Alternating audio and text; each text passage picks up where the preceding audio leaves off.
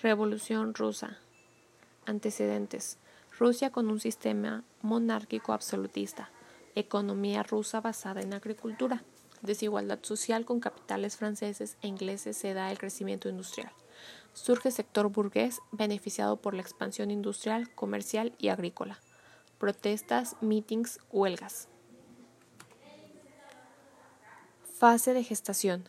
1898. Partido Socialdemócrata.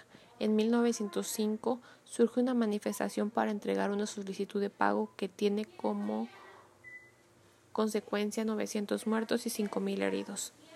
Oleada de huelgas aprovechada por el Partido Socialdemócrata.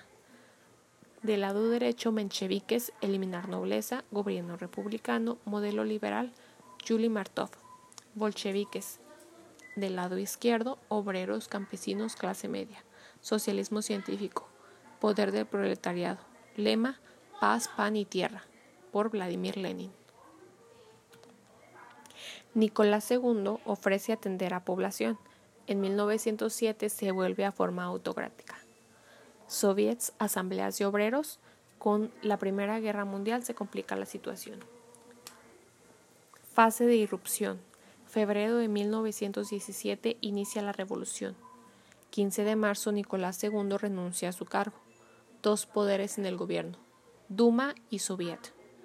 Lenin elabora su tesis de abril, Rusia se retira de la guerra, julio de 1917. Bolcheviques intentan golpe de Estado, Lenin y Zinoviev huyen a Finlandia. Trotsky y Luncharski apresados, primero de septiembre. Kerensky Menchevique obtiene la presidencia acuerda que las tropas continúan en guerra contra Alemania y Austria. Fases de la Revolución Socialista. Lenin regresa a Rusia y prepara revolución. El 24 de octubre los puntos estratégicos son tomados por la Guardia Roja, bolcheviques.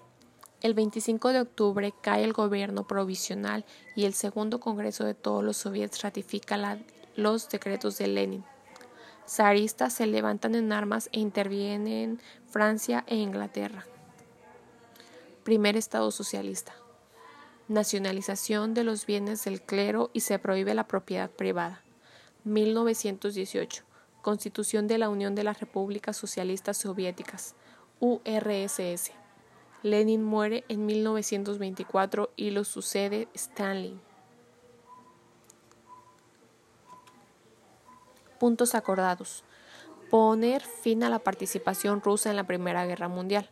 Combatir grupos contrarrevolucionarios.